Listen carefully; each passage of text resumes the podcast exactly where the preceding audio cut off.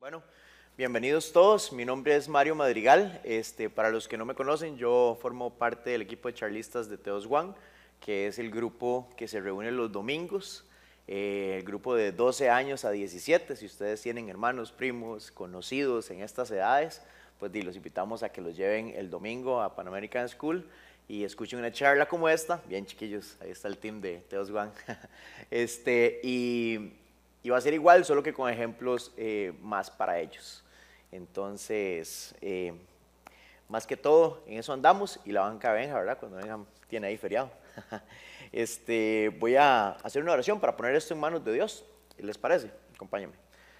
Señor Todopoderoso, te damos gracias, Padre, porque definitivamente somos bendecidos de tener un lugar eh, cómodo donde podemos venir a escuchar de tu palabra. Te pido que que tomes nuestros corazones, Señor, que les des humildad, que podamos recibir el mensaje que tú tienes para nosotros, que me honres por completo y que sea tu Espíritu Santo el que dé este mensaje, Señor, que podamos disfrutar de él, que no haya nada que nos distraiga, Señor, y que podamos sentir eh, lo que tú tienes para nosotros, Padre. Te doy gracias por todo lo que haces por nosotros, Padre, eh, y te doy gracias porque la Sele clasificó al Mundial. Amén. Bueno, muy contentos todos, ¿verdad? Porque la Sele pudo clasificar al Mundial. Este, el tema de hoy se llama El Padre Perfecto y esta es la charla del Día del Padre. Este, quería comenzar con, pensemos qué es para cada uno un Padre perfecto. Dígame como cosas con las que ustedes podrían decir, hey, esto debe tener un Padre perfecto. Dígame algo, a ver. Protector, ajá. ¿Algo más? Cariñoso. Que escuche, perfecto. Disculpa. Incondicional, buenísimo. ¿Alguien más? Bueno, por ahí va la cosa, ¿verdad? Todos tenemos una idea de qué es un padre perfecto. Yo hice una lista corta también. Yo para mí tiene que ser amoroso, protector y sapricista. ¿Verdad? Es parte de lo que hace un padre perfecto. Pero bueno, todos tenemos esa idea de lo que creemos que sería lo mejor para nosotros como papá. Todos idealizamos un papá, todos creemos que, que podemos tener ese papá perfecto, ¿verdad? Pero para poca fortuna de todos nosotros, este, no existe el papá perfecto en este mundo. Incluso aunque ustedes tengan papás admirables, que ustedes consideran que son admirables, tienen falencias, tienen errores. No hay una persona en este planeta que sea el papá perfecto. Quiero contarles una historia. Mi papá y yo nos llevamos de maravilla hasta que yo me convertí en un adolescente y empecé a darle problemas a mi papá, ¿verdad? Eso fue cuando ya la cosa, ¿verdad? No iba muy bien. Estoy seguro de que él me seguía amando, pero también estoy seguro de que le caía bien mal. Eh, más adelante les voy a contar por qué le caía bien mal. Yo le daba bastantes razones a mi papá para caerle mal. Pero bueno, conforme yo fui creciendo, me fui dando cuenta que mi papá no era esa persona que yo creía. Me fui dando cuenta que él tenía falencias. Y esas falencias cada vez eran más visibles para mí. Y muchísimas de esas falencias yo las empecé a replicar. ¿Por qué? Porque eso hacemos. A veces no nos damos cuenta y empezamos a replicar los valores que tenemos en la casa. Entonces a mi papá le chocaba enormemente que yo replicara las cosas malas que él hacía, porque él siempre me decía, no copie lo malo, copie lo bueno. Y yo entendía al revés, ¿verdad? A veces no nos damos cuenta que la figura paterna es una figura sumamente fundamental. Es una figura que impacta nuestras vidas desde un plano emocional. El impacto que esta figura genera es altísimo. Pero para que todos tengamos una idea de qué tan grande es el impacto de una figura paterna, traje unas estadísticas que realmente me impactaron. Si quieren, pongámoslas. ¿Alguien me las puede leer, por favor? Las trágicas cifras. El 80% de los adolescentes en hospitales psiquiátricos provienen de familias rotas. Suelen ser menos solidarios y empáticos y tienen significativamente menos capacidad intelectual. El 43% de los muchachos en prisión crecieron en hogares monoparentales. El 72% de los chicos que han cometido algún asesinato y el 60% de los que cometieron violación cre- crecieron sin padre. El 63% de los suicidios de jóvenes se dan entre muchachos sin padre. El 90% de los niños que se van de casa son de familias sin padre. El 85% de los chicos con desórdenes de conducta provienen de familias sin padre. Los chicos sin padre protagonizan el 71% del abandono escolar en secundaria. El 75% de los adolescentes en centros de desintoxicación no conocen a su padre. El 70% de jóvenes internados en reformatorios crecieron sin padre. El 85% de jóvenes en prisión provienen de familias en las que solo estaba la madre son cifras realmente impactantes, son cosas que leemos y realmente nos, nos, estremece, por lo menos a mí me estremece el estómago de ver eso. Y, y, aquí quiero hacer una aclaración, no significa que si usted creció sin una figura paterna está destinado a esto. Eso no es lo que dice esa estadística, eso no es lo que yo estoy diciendo. Lo que dice esa estadística es que eventualmente podemos ver que hay un impacto poderoso en las personas que crecieron sin una figura paterna. Eso sí es lo que dice esa estadística. Quiere decir que sí es realmente importante el impacto que tiene sobre los hijos la figura paterna, las conductas, los valores que le impregna la figura paterna se ven eh, palpables. Estos vacíos que deja la figura paterna muchísimas veces se traduce a vacíos emocionales en cada una de las personas. y esta figura es tan importante y tan delicada que aunque nosotros tengamos una figura paterna presente, pero imperfecta, va a causar en nosotros ciertos impactos emocionales. Y como dijimos al principio, ¿verdad? No hay una figura paterna totalmente perfecta, lo que quiere decir que si no hay un papá perfecto en el mundo, tenemos altas posibilidades, ¿verdad?, de que nos vaya mal tenemos altas posibilidades de que hagamos las cosas de manera incorrecta. Nuestras probabilidades de fracaso son altísimas. Pero Dios no tenía pensado dejarnos así. Dios no tenía pensado que eso fuera de esa manera. Leamos lo que dice este versículo. Gálatas 4, del 4 al 7. Pero cuando se cumplió el plazo, Dios envió a su Hijo, nacido de una mujer, nacido bajo la ley, para rescatar a los que estaban bajo la ley a fin de que fuéramos adoptados como hijos. Ustedes ya son hijos. Dios ha enviado a nuestros corazones del Espíritu de su Hijo, que clama, Abba Padre, así que ya no eres esclavo, sino hijo, y como eres hijo, Dios te ha hecho también heredero. Lo que está diciendo este versículo es que todas las personas que hemos aceptado a Jesús como nuestro Salvador, que hemos aceptado el sacrificio de Jesús, podemos llegar a ser hijos de Dios. Dios nos adopta como sus hijos en el momento que nosotros recibimos a Jesús en nuestros corazones. Y la pregunta aquí puede ser suave un toque, pero entonces no todos somos hijos de Dios. Correcto, no todos somos hijos de Dios, todos somos creación de Dios. Pero las únicas personas que podemos llegar a ser hijos de Dios somos las personas que hemos aceptado el sacrificio de Jesús en nuestros corazones. Somos las personas que sabemos que el sacrificio de Jesús es la forma en la que nosotros podemos tener acceso a Dios y es la forma en la que Dios nos adopta como sus hijos. Los que vivimos el Evangelio, los que creemos que Jesús vino a este mundo, vivió una vida perfecta y murió por el perdón de nuestros pecados. Esas son las personas que tienen acceso a Dios, son las personas que Dios adopta como sus hijos. Recuerdo que antes de yo conocer a, Jesús, mi vida se sentía de lo más vacía posible. Y era sumamente extraño porque la verdad es que yo podía decir que no me iba tan mal. Yo podía tener lo que cualquier persona pareciera eh, quería, ¿verdad? Yo andaba de fiesta, tenía mi carrito, mi plata, salía con bastantes chiquillas, no me iba tan mal aquí, donde me ven tan averiado, ¿verdad? La cosa es que todo eso me generaba a mí más vacío.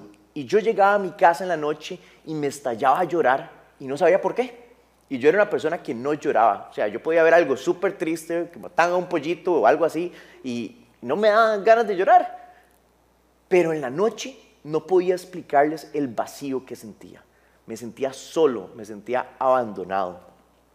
Muchas personas tratan de llenar este vacío con cosas que el mundo les pone enfrente y les hace ver que son cosas que les van a llenar ese vacío, pero después nos terminamos dando cuenta que ese vacío solo se llena con Dios y solo Dios es la única persona que puede rellenar ese espacio, esa figura paterna que nos está haciendo falta espiritualmente hablando. Cuando aceptamos a, Jesús como nuestro Señor y Salvador, Dios nos adopta, nos convierte en sus hijos y adquirimos un Padre diferente, un Padre que no tiene errores, un Padre perfecto. Porque ya sabemos que tenemos padres humanos, pero que son imperfectos. Pero Dios no es como los padres humanos. Dios no miente, ¿cierto? Dios es full amor, Dios es incondicional con nosotros, está en todo momento presente. Pero aún así, cuando nosotros aceptamos a Jesús y ya sabemos que Dios es nuestro Padre perfecto y creemos que Dios nos adoptó como sus hijos, muchas veces tendemos a humanizar a Dios. Yo no sé si a ustedes les han pasado, pero a veces tendemos a humanizar a Dios. Tendemos a comparar a Dios con lo que nosotros tenemos como por figura paterna. ¿Y a qué me refiero con esto? Ya les dije que el amor de Dios es incondicional. Eso quiere decir que el amor de Dios no es por mérito. El amor de Dios, el, amor que Dios nos dio a nosotros, es por gracia. Dios ya nos ama. Nosotros no tenemos que salir a ganarnos ese amor. Y muchas veces, muchos hemos sentido que tenemos que salir a ganarnos el amor de nuestros papás. O tenemos papás que hacen que, que sintamos que tenemos que luchar por el amor de nuestros papás. Y a veces creemos que tenemos que ganarnos el amor de Dios, pero no es así. Dios no es un Dios rencoroso. Conozco papás que han dejado de hablarles a sus hijos por un problema. Se enojan y no los quieren ver nunca más en su vida. Triste historia. Pero Jesús, Jesús vino y murió por nosotros. Dios lo envió a su Hijo único para el perdón de todos nuestros pecados. Eso quiere decir que Dios no es un Dios rencoroso voy a aterrizar más este día. Cuando la cosa empezó a ir mal con mi papá, ¿se acuerdan? Que yo les dije que les iba a contar más o menos porque era que no le caía tan bien. Mi papá aún así, él nunca, nunca me pegó. Literalmente, aunque yo hiciera la peor cosa del universo, él popularmente nunca me fagió.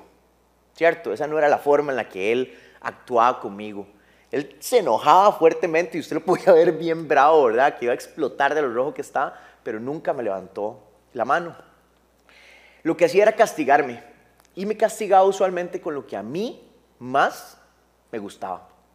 Entonces, cuando entré al colegio comenzó con el PlayStation, ¿verdad? Después me fue quitando la mesa, por allá ya no me dejaba ir a las fiestas del cole, ¿verdad? Entonces, siempre, siempre él buscaba con qué castigarme y quitarme lo que a mí más, más me dolía. Y se acuerdan que yo les dije que habían razones importantes por las que no le caía bien. Mi papá tenía un Isuzu Trooper chivísima que al mal le encantaba, ¿verdad? Y yo tenía una novia que me había dejado porque yo era un gran caballo y la estaba tratando de reconquistar. Entonces yo le dije que nos fuéramos a una cabañita allá en San José de la Montaña y no sé qué, y alquilé la cabaña y todo, ¿verdad? Y le pedí el Isuzu a mi tata y me fui con él. La cosa es que, para hacerles el cuento corto, me perdí, no encontré la cabaña, estaba lloviendo, la cosa estaba fea, no se podía ver nada, me fui hundiendo y desbaraté el Isuzu Tropper. Lo desbaraté, lo despejacé, ¿verdad? Yo casi mato a esta muchacha también, fue terrible. La cosa es que de ahí llegó unas personas ahí, nos sacaron del, hueco donde estábamos, que era como un riachuelo. Y, bueno, y, y, me dijeron, este, le llamamos una grúa. Y yo, ¿cómo? ¿Ese carro sale de ahí? Y me dicen, sí, sí, sale ahí. Hay un montón de gente que cae ahí. Y yo, ah, bueno, ya no me sentí tan bruto, ¿verdad? Y sacaron el carro, ¿verdad? Y parecía un bodoque. ¿Ustedes se acuerdan de los bodoques esos, verdad? Era un bodoque así. Y yo, ay, y me cobró carísimo. En aquel entonces me cobró como 80 mil colones una grúa. Imagínense un carajillo como de 22 años. No, o sea, era... Yo no sabía ni dónde meterme y él me dice, le traigo otra grúa para que se lo lleve para la casa. Y yo le dije, no, suave un toque y me monté y lo arranqué y, así, y no sé, pero así me lo llevé, en serio, se lo juro, es verídico. Un día me preguntaron en Teos One que si las historias eran reales, y yo son reales. Estaba en un semáforo y una señora decía, ¡Ah, no sé qué yo.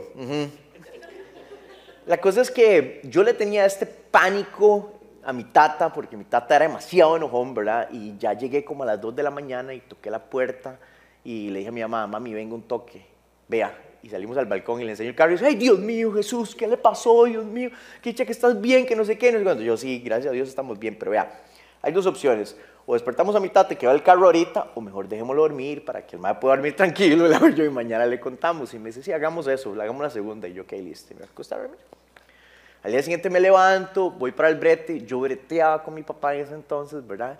Y recuerdo que voy bajando las escaleras y nada más veo a mi tata con esta cara de miura al final de las escaleras y me quedé arriba, ¿verdad? Yo dije, no, no, suave. y me dice, no se me va a olvidar nunca, por lo menos camina. Y yo, así llegó, le dije. Mi tata pasó seis meses sin hablarme. Seis meses duró mi tata en volverme a dirigir la palabra. O sea, estaba tan enojado porque le había despedazado el carro que pasó seis meses en dirigirme la palabra otra vez. ¿Por qué les cuento esto? Porque a veces tendemos a humanizar a Dios. La primera vez que yo ya conocí a Jesús y me la pelé, literalmente, no sabía cómo llegar a donde Dios, porque creía que Él no me quería ver, creía que Él me iba a castigar y que no quería hablar conmigo. Porque mi figura paterna, eso era lo que hacía conmigo. Y a veces no nos damos cuenta y tendemos a humanizar a Dios y tendemos a creer que esa es la, la forma en la que Dios actúa. Pero Dios no actúa de esa manera. Dios es diferente, Dios es un Dios de amor. Dios quiere restaurarnos. Dios es diferente. Tenemos que entender que Dios es diferente. Dios es un Padre perfecto. Pero a mí me costaba enormemente entender eso. Y, recuerdo que, si mi papá estuviera aquí me mata, recuerdo que una vez le pedí el carro a mi tata, como con 16 años, ¿verdad? Para que vean que todo mal, ¿verdad? Y él me lo prestó. Entonces yo me fui con el carro y el carro se quedó varado. Mi tata no sabe por qué se quedó parado, pero yo me metí a un parque a hacer trompos, ¿verdad? Y entonces el carro perdió el clutch. y, y, entonces, bueno, todo mal y el carro se quedó varado. Y entonces yo lo llamé y le dije, mi tata, necesito que me ayude. Necesito que me ayude. Si me quedó varado este carro, no enciende. Y él me dijo, ve a ver qué hace. Yo se lo presté, tiene que traerlo aquí, a como el lugar. Ahora yo no lo juzgo, porque siento que esa era su forma en la que él quería hacerme independiente, ¿verdad? Que aprendiera a lidiar con mis problemas. No, no es la mejor forma, ¿verdad? Por aquello. Pero después de eso, a mí me costaba entregarle a Dios mis problemas. A mí me costaba llegar a donde Dios y decirle, hey Dios, necesito su ayuda, necesito que me ayude. Yo sé que usted me puede ayudar, pero yo voy a hacer primero todo lo posible y hasta que ya sienta que me está dando un paro respiratorio, ¿verdad? De que no puedo hacer nada más, lo voy a buscar. Ese era yo. ¿Por qué? Porque tendía a humanizar a Dios, tendía a comparar a Dios con mi Padre, a, tendía a darle a Dios eh, características humanas. Nosotros tenemos que entender que Dios es diferente, que Dios es perfecto, que Dios no se equivoca, que Dios no miente, que Él no es como nuestras figuras paternas, que Él no es como las personas. Él es un Padre amoroso, Él es un Padre perfecto. De hecho, quiero, quiero darles a presentar algunas de las cualidades que tiene Dios como Padre perfecto, para que vean cómo Dios en su perfección llega a suplir todas esas carencias que nosotros tenemos correspondientes a las personas que hemos tenido padres, un toquecillo toscos y otros que no han tenido a ese papá como figura. Dios quiere venir a rellenar eso con su amor. Dios quiere venir con su perfección a reparar todas esas cosas. Y la primera cualidad es que Él es un Padre amoroso. Ya Dios nos ama como somos. Dios nos ama inmensamente. No hay nada que nosotros podamos hacer para que Dios nos ame más. Eso es, eso es demasiado chiva, entender que no hay nada que nosotros podamos hacer para que Dios nos ame más. O sea, ya Dios nos ama increíblemente. No es algo que tenemos que ganar. Vean lo que dice Romanos 5, 8. Romanos 5:8. Pero Dios demuestra su amor por nosotros en esto, en que cuando todavía éramos pecadores, Cristo murió, murió por nosotros. Dios es tan chuzo que cuando estábamos embarrados de barro, cuando estábamos en nuestra peor versión, Él tuvo misericordia de nosotros y nos amó. Y entregó a su Hijo Jesús para que nosotros pudiéramos tener perdón de esos pecados. Si Dios tuvo ese amor en ese momento, que expresión máxima de amor, entregar a su Hijo en sacrificio, eso quiere decir que ya Él nos ama increíblemente, que no hay nada que podamos hacer para que nos ame más. Es un amor incondicional, es un amor fuerte, es un amor misericordioso. Es un amor que yo no he experimentado en las personas. Lo más cerca, increíblemente, y les voy a contar, en todas estas andanzas, ¿verdad? Resulta que di, empecé a apostar y me volví adicto al juego y empecé a jugar póker y casino y me metí a los sportbooks y empecé a apostar y apostar y apostar y, y me creía buenísimo y claramente no lo era. Y resulta que de un pronto a otro empecé a perder tanto dinero que me empecé a endeudar. Conocí personas que no debía haber conocido, personas peligrosas, y me prestaron dinero y me cobraban intereses altísimos, impagables, eh, personas peligrosas. Pues un día yo ya estaba harto, ya no podía ni con mi vida, ya no tenía con qué pagar, ya me habían amenazado, ya no sabía qué hacer. Y me acuerdo que, que venía de fiesta, ¿verdad? Como era siempre usual en mí. Y llegué a las 9 de la mañana, un domingo, abrí la puerta de mis papás y me tiré en el medio de la cama donde estaban acostados. Y ellos, ¿qué? ¿Qué pasó, verdad? Se quedaron. Yo les dije, mis tatas, tengo problemas de juego, me quieren matar y si no hacen algo, ahí no sé qué va a pasar. Yo me imagino el shock que pudieron haber sentido mis tatas en ese momento. Y yo nada más me preparé así, ¿verdad? Yo ahí viene esta, ¿verdad? Regañada, para no decir otra palabra, monumental, que me va a pegar mi tata en este momento. Y mi tata me dijo, tranquilo, lo vamos a solucionar. Yo me quedé en blanco y yo, esta es mi tata. no lo pude creer. Eso cobró tal fuerza en mí que, que dejé de jugar. De hecho, literal, él me dio la plata y pagué y dejé de jugar. Porque me impactó tanto el amor que él tenía que yo dije, no, o sea, no, no, puedo volver a caer en esto, o sea, con lo que mi tata hizo. Más adelante me di cuenta que yo creía que mi tata estaba muy bien económicamente y no lo estaba y él tuvo que hipotecar una propiedad para, para poder pagar esa deuda y después la perdimos. Y, y fue todavía más fuerte, porque él prefirió pagar por algo que no había hecho a perder a su hijo. Y algo todavía más grande hizo Dios. Él sacrificó a su único hijo. No era una propiedad, era su hijo por el perdón de los pecados de cada uno de nosotros. Él pagó por cada uno de nosotros cuando nosotros más sucios estábamos, cuando nosotros no teníamos salida, Él generó una salida. Veamos lo que dice Juan 3:16. Juan 3:16, porque tanto amó Dios al mundo que dio a su Hijo unigénito para que todo el que cree en Él no se pierda, sino que tenga vida eterna. Nosotros no necesitamos ganarnos el amor de Dios, ya Dios nos dio ese amor, ya Dios nos ama incondicionalmente, ya Dios nos brinda el sacrificio de su Hijo Jesús para que nosotros podamos pasar una vida eterna en su presencia. Eso es amor incondicional. Ese es el amor que nosotros necesitamos para llenar nuestro corazón. El amor que no se acaba, el amor incondicional. Ese amor tan fuerte que tiene Dios por sus hijos adoptivos nos lleva a su segunda cualidad.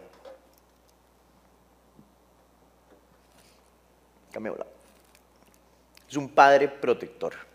Leamos el siguiente salmo, porfa. Salmos 121. Cántico de los peregrinos.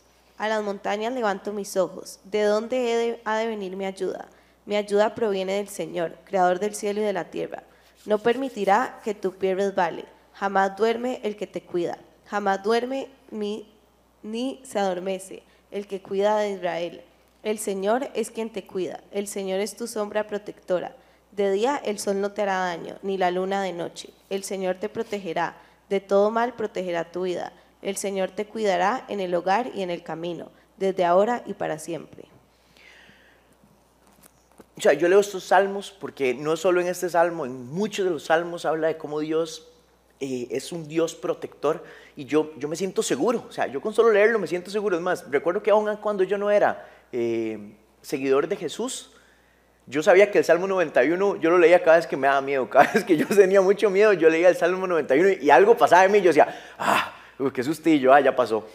Pero, pero en serio, era un poder increíble lo que tenían estos salmos. Y es porque realmente esto es palabra de Dios, esto es algo que Dios nos está diciendo que Él va a hacer por nosotros.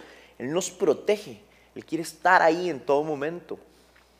Y, y es que Dios está en todo momento, porque mira, ahora que soy papá, eh, es difícil cuidar a los hijos todo el tiempo, o sea, es difícil estar protegiéndolos todo el tiempo. La vez pasada estábamos ahí, mi esposa y yo hablando, y Santi estaba comiendo, y ya está un toque más grande, y cuando me di cuenta estaba, estaba subido en, en la silla donde él come, ¿verdad? y yo como, hey, quieto.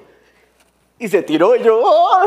y lo agarré apenas así en el aire, ¿verdad? Puro sentido arácnido. Yo no sé qué nos pasa a los papás cuando nos convertimos en papás, pero definitivamente los reflejos funcionan más, ¿verdad? Yo me sentí como Keylor Navas, yo, y lo agarro, ¿verdad? Y, y bueno, nos pegamos el susto en nuestras vidas. Y yo dije, dos cosas aprendo de esto.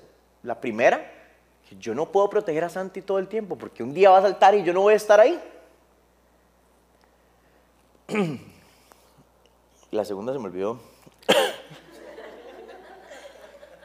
no, ya me acordé. La segunda es que él realmente saltó porque él se sentía seguro de que nosotros estábamos ahí y íbamos a hacer algo al respecto.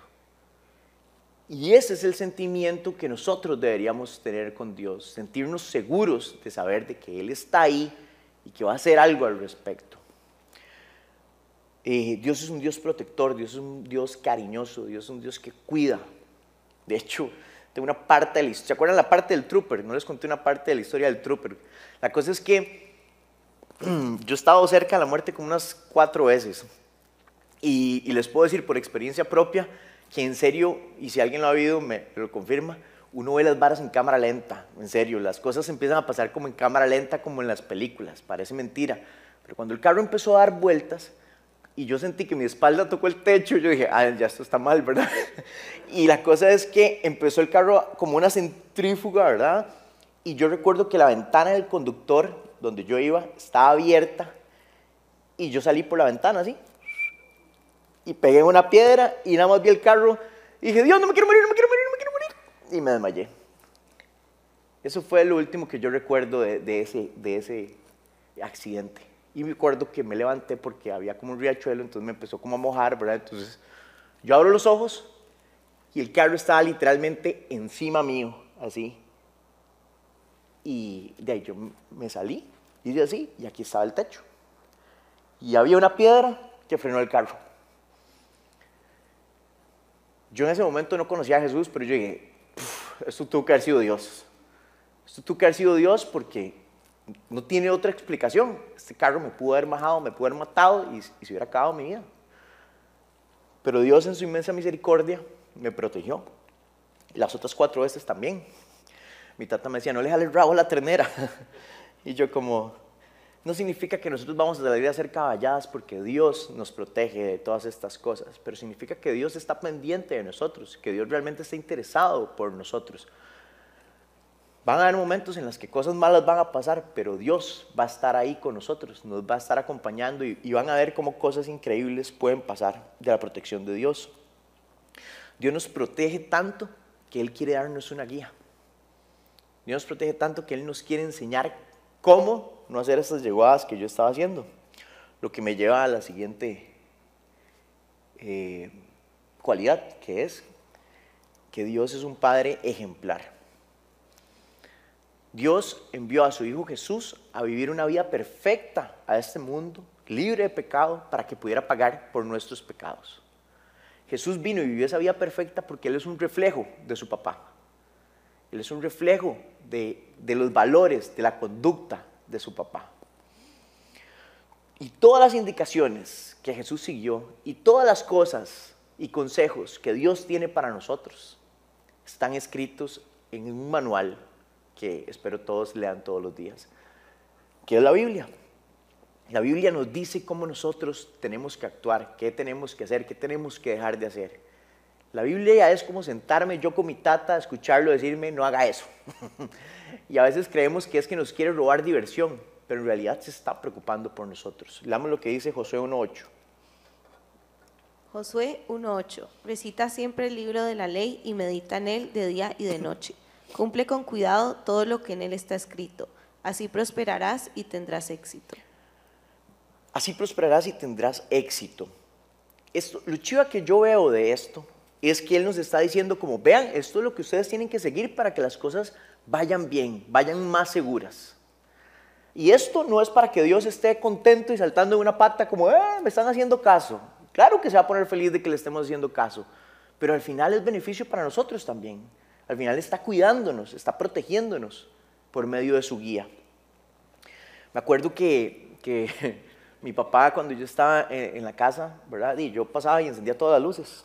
Y bajaba y me hacía algo de comer y subía y las dejaba encendidas. Y entonces él llegaba al cuarto y me abría y me decía, hey, ¿ya puedo apagar las luces? Yo, ah, sí, sí. Y yo, ah, qué viejo más necio. Eso es lo único que yo pensaba, qué viejo más necio. Yo iba saliendo, hey, ¿puedo apagar las luces? Yo, ah, va a seguir, ¿verdad? Y era detrás mío de las luces y las luces y las luces y las luces.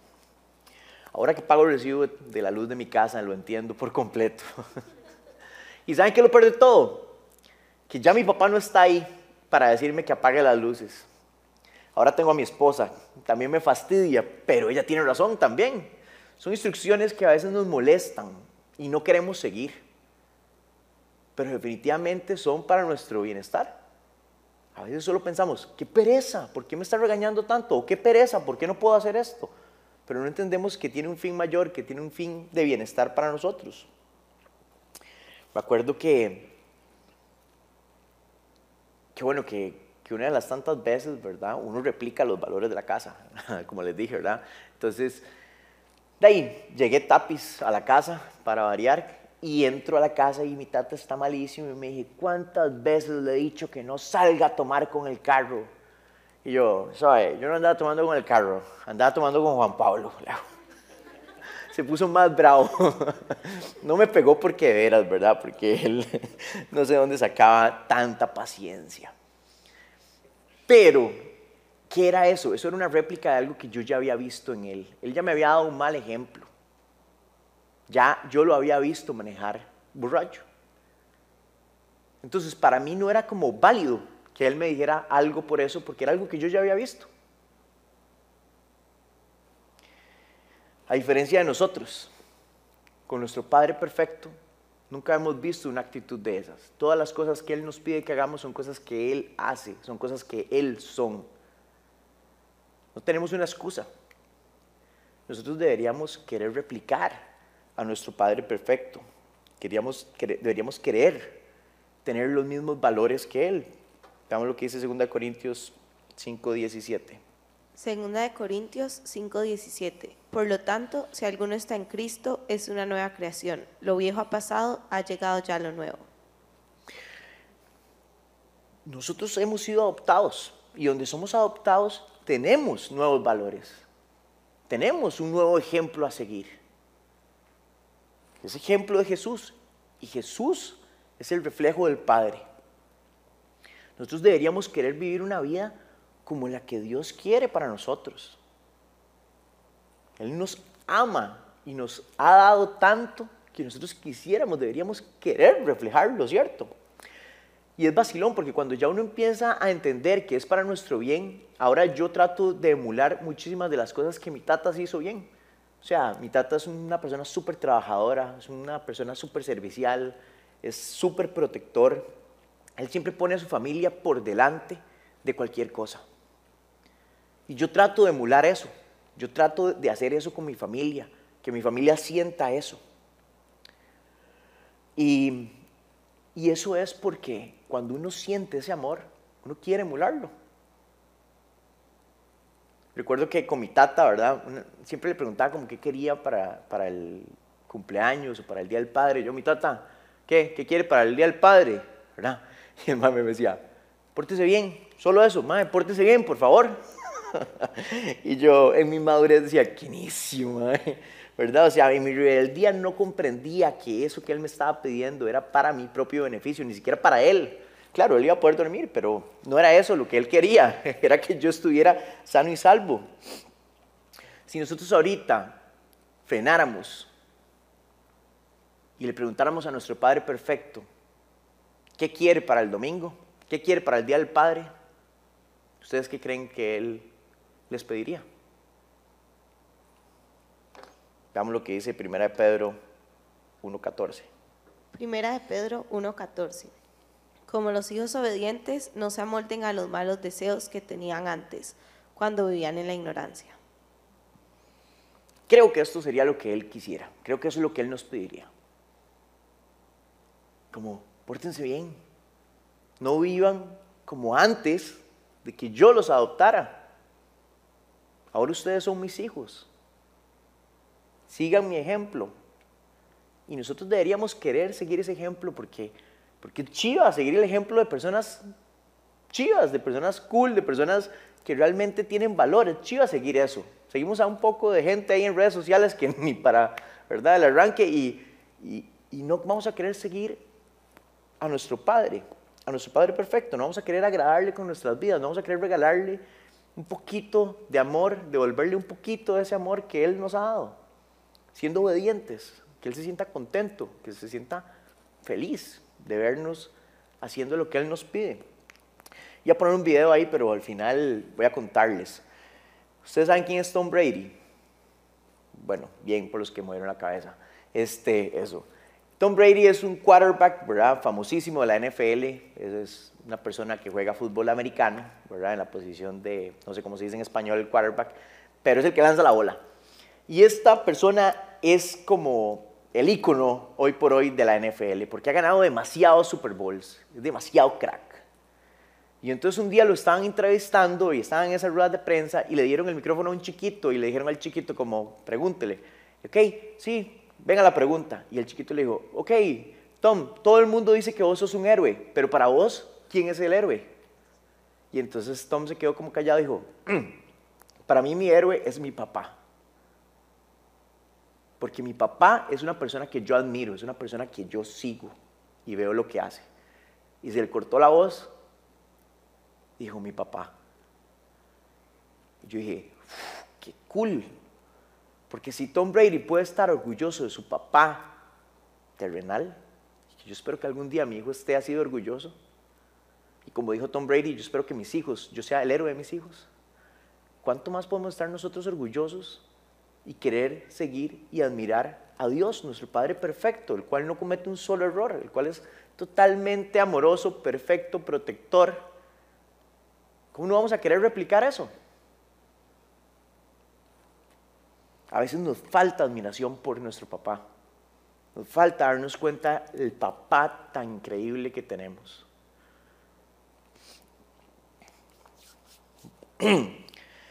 Este, bueno, para ir cerrando, eh, si usted no ha tenido un papá amoroso, si usted no ha tenido una figura paterna, en Dios usted puede encontrar a esa persona. En Dios usted puede encontrar a esa persona que está queriendo llenar ese vacío que usted tiene por eso. Y Dios quiere amarlo profundamente y chinearlo profundamente Dios quiere darle una vida totalmente nueva. Quiere limpiarlo, quiere que usted siga su ejemplo. Definitivamente, si nosotros seguimos el ejemplo de nuestros padres, inevitable, de nuestro Padre perfecto, inevitablemente vamos a resultar en una mejor persona, vamos a resultar en un mejor hermano, en un mejor hijo, en un mejor papá, en una mejor esposa, en un mejor amigo. Un día, uno de mis amigos que me resentía el hecho de que yo me hice seguidor de Jesús. Eh, un día salimos y estuvimos hablando y me dijo, Mae, vos sabes que, vos me caes mejor ahora que antes. Y yo, eso es un cumplido. Me dice, Mae, sí, sí, es que antes eres un patán, me dice. Y es cierto, a veces no nos damos cuenta. Yo era un patán y Dios fue transformando mi vida poco a poco. Y no significa que a veces no sea un patán, significa que todos los días trato de no serlo, tratando de reflejar lo que Dios como Padre es conmigo y tratando de darle eso a las personas que están a mi alrededor. Eh, dejémonos transformar por la paternidad de Dios, dejemos que Dios realmente toque nuestros corazones. De, o sea, empecemos a admirar al papá que tenemos y repliquemos eso. Porque cuando vamos a ser un reflejo de nuestro Padre, muchas personas se van a querer acercar a conocerlo. Y muchas personas van a poder tener el privilegio que tienen los que hemos sido adoptados por Dios. Vamos a orar. Señor Todopoderoso, te damos infinitas gracias, Padre, porque definitivamente El ser adoptados eh, por ti es lo mejor que nos pudo haber pasado en la vida, Señor. Gracias por darnos una oportunidad. Te pido por todas esas personas que todavía no han aceptado a tu Hijo Jesús, Señor, para que se puedan acercar y puedan conocerte, conocer de este papá perfecto, Señor, y enamorarse de ti, Señor, y poder sentir ese amor tan inmenso que nos envuelve, Padre. Ayúdanos a poder ser reflejo tuyo, Padre, para poder definitivamente reflejarte delante de todo el mundo, Señor, y que todo el mundo pueda ver tu gloria, todo el mundo pueda admirarte como nosotros te admiramos. Todo esto te lo pido en el nombre de Cristo Jesús. Amén.